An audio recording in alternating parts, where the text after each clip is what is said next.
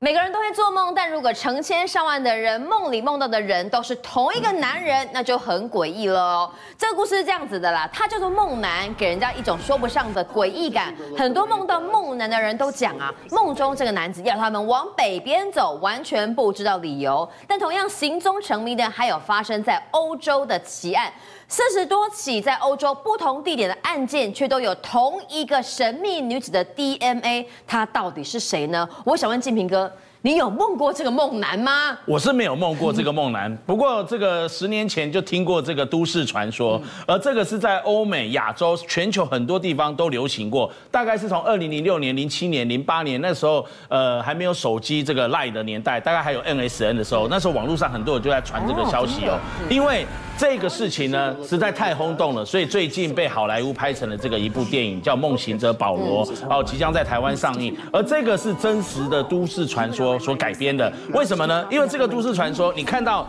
这个电影，它叫保罗，事实上它叫做梦男。嗯，你说其实没有这个名字，对，梦里梦里出现的这个男人，那当时就是表示说他是一个这个平凡的大学教授，一个生物学家，然后却出现在人们的梦中。但是我要跟大家讲，这个是电影的剧情，真实的都会传说大概就在零六年到零八年那个时候开始呢。有一次零八年有一个这个呃男生，他就在网络上架了一个这个网站。然后在网站上，他就在那边写说，Ever dream this man？嗯，哦，你梦过这个男人吗？然后而且他用电脑把这个他这个梦里面梦到了这个男子的这个影像，大概用这个合成照合成出来。你看他特别的是浓这个浓郁的这个眉毛，浓眉阔嘴，你看他阔嘴，然后还有这个秃头这个特征，光是这个特征，秃头浓眉阔嘴。就引起很大的这个回响，而这个男生呢叫奈特拉，为什么他要在网站上架了这个这个网站，然后而且以这个 this man this man 他们翻译过来就叫做梦男，因为他没有办法叫出他的名字，所以他为什么要做这个动作呢？后来当然媒体有去采访他，那这个版主他就说啊，他其实就是零八年的时候他梦到了这个人，啊一直重复梦到，不是只梦一次哦，重复梦到好多次。然后呢，有一次这个梦里面男生竟然跟他对话，跟他说：“哎，你你可不可以这个帮我架一个网站，成立一个专门的网路，然后帮我的这个你看到梦里看到我的样子放到了那个网路网站上面，然后看看是不是有其他的信徒，有很多人都会看到我，是不是？都跟你一样梦到我？然后他就觉得哎，有道理哎，那我常常梦到你，那干脆我把你的这个影像这个合成出来给大家看，值得实验的。你看到的是。”后来有很多的国家，包括日本在内，把这个电影都改拍，你就看知道之后都市传说多么轰动。嗯、然后后来呢，结果他放到这个网络上，还真的有这个两千多个人回想哦。嗯，说他们真的梦过这个男生呢，不是只有这个版主奈奈特拉，这个就是这个网络的这个创办人，这就是奈特拉。对，嗯、他说他看到，然后而且他后来在网络上抛出来之后，一开始两千人、三千人，后来超过八千多人都说，哎，在梦里面看看看过他，哎，而且。这这八千多人来自什么？你以为只有这个美国哦，芝加哥、洛杉矶？看起来像老外啊，这个轮廓。嗯，不止美国，南美洲包括这个巴西圣保罗啦，还有阿根廷布宜斯诺艾利斯啊，欧洲伦敦，还有这个世界各地柏林、巴黎啊、罗马啦，还有甚至这个伊朗的德黑兰，然后伊拉克很多地方大概都梦到他，甚至日本的东京，所以大家就觉得，哎，怎么会这样？而且网络上那时候在流传零六呃零七年、零八年、零九年这个事情在在。在网络上流传的时候，甚至有人讲说，全世界。假设有十个人，就有三个人看过他，也就是百分之三十的地球人梦过他，梦过梦男。就天哪！所以我才你刚刚问我的时候，我才会说，我我其实没有梦过他，但是我以前就听过这个传说。哎，说不定我们观众朋友看这一集会发现，哎，我也梦过这个男的哎。如果有梦过这个男的，欢欢迎赶快来来电这个我们东森新闻台，跟明君和佳明哈，告诉我们的这个制作单位说你也梦过，他跟你那个暗示了什么事？是不是也是真的这样子秃头，然后而且是长这样子？那不只是这样，很多人梦到的过程当中说，哎，会好奇。那在梦里面，这个叫做 this man，英文叫 this man，中文就叫梦男。对，他到底跟你说了什么？他到底是谁？哎，有些人他大大部分人都不知道。有些人说，哎，他其实在梦里面会给我解惑。呃，比如说我想要换工作，我职场这个换换工作跑道的时候，他会跟我说，哎，你换个工作或许会比较好，或者是说最近刚失恋，然后他跟他讲说男男男朋友这个跟你分手了就算了，下一个男人或许会更好啊，诸如此类的，跟他生活上解惑，这个还算好的嘞。你觉得有点像心灵导师的，跟你分享生活点滴，朋友嘛，对不对？虽然是不认识的人，哎，你在梦里面跟我讲那么多，有时候我们就会难免在梦里面会跟陌生人讲话，但是有些些人做梦就梦到。他全家被他追杀啊，被这个恐怖的梦被这个梦男追杀，他吓得要死。那另外一个小朋友，哦，他后来长大，他说我从七岁，他跟这个版主讲，我从七岁就梦到这个梦男。嗯，他说七岁就梦到他，而且每个礼拜二到跟礼拜五很奇怪，好像家教一样，礼拜二晚上会梦到他，礼拜五晚上也会梦到他，真固定哎，这样子就这样子长大了，所以我才形容说那个好像是他梦里面的家教，只是在课梦里面有没有教他功课不知道。他说他就这样长大，所以。有些人就梦得很奇怪，所以你就知道说，到底这个潜伏在人们这么多人成千上万的这个睡眠中，好，这么多人的睡眠当中的梦境的男子到底是谁？没有人知道，到现在还是一个悬案，还是陆陆续续有人梦到他。结果大家都说有一个共同点，对，这个梦男都会告诉这些做梦梦到他的人说，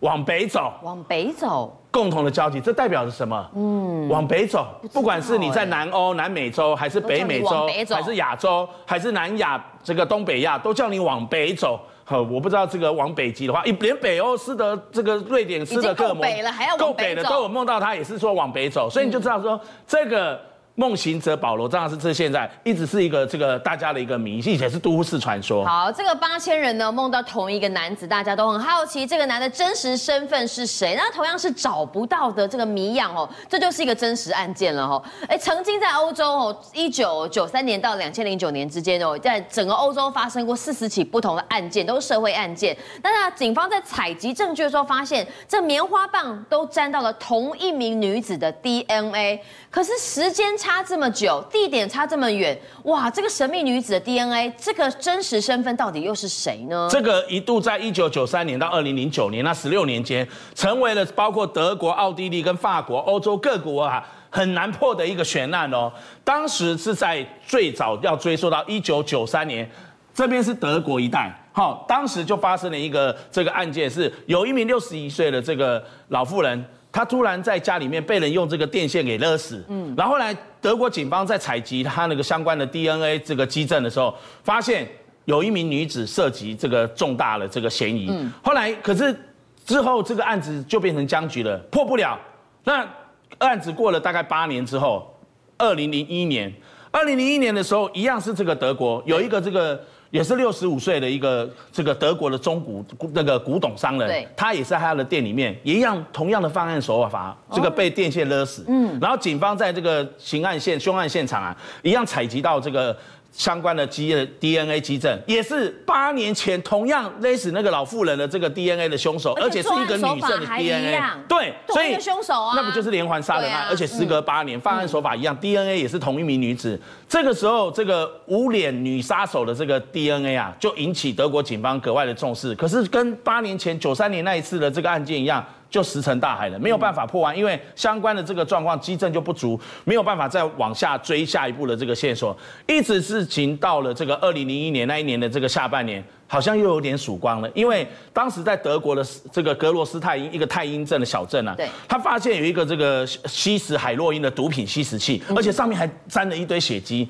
后来那个有人就报案之后呢，警方到现场去鉴识，采集了相关的这个基证，包括 DNA，哎。在血迹里面又验到了当时一九九三年跟二零零一年这两次的连环杀人案的这个女女杀手的她的一个 DNA 基证，对。他就想，呃，那这个女生还涉及毒品案呢，是哇，而且她还吸毒哎，嗯，要不然怎么会在那个毒品吸食器上面有采集到她的这个 DNA？嗯，这个时候警方就开始有信心哦，开始要联络相关的这个国家，然后尤其是德国，他们就要开始重视这个刑案，一定要抓出他。嗯，可是案子一直这样子循循回回，因为这个不只是德国，后来法国，包括这个奥地利都传出类似的案件。嗯，结果这十几年下来，总共有四十多件案件都跟这个无脸的女杀手。她的 DNA 有关，然后她一下子有涉及窃盗案，有涉及这个抢案，有涉及这个杀人案，然后什么重大的案件都几乎跑不了她。哇，这人怎么抓？警方很头痛。后来到了二零零七年的时候，你知道吗？当时在这个德国。又有这个两名这个警察，他们在巡逻车上午休。那其中是一个名女警官。那这个时候呢，有两名这个男的这个嫌犯呢，就从这个警察车的后座摸进去，摸进去了之后，跟警察发生一阵扭扭打，然后就直接从警察上面的配枪把枪给枪械给抢夺走了。抢了这个警察的配枪，就直接开枪把从后座把这个前座的这个女警官给射杀。那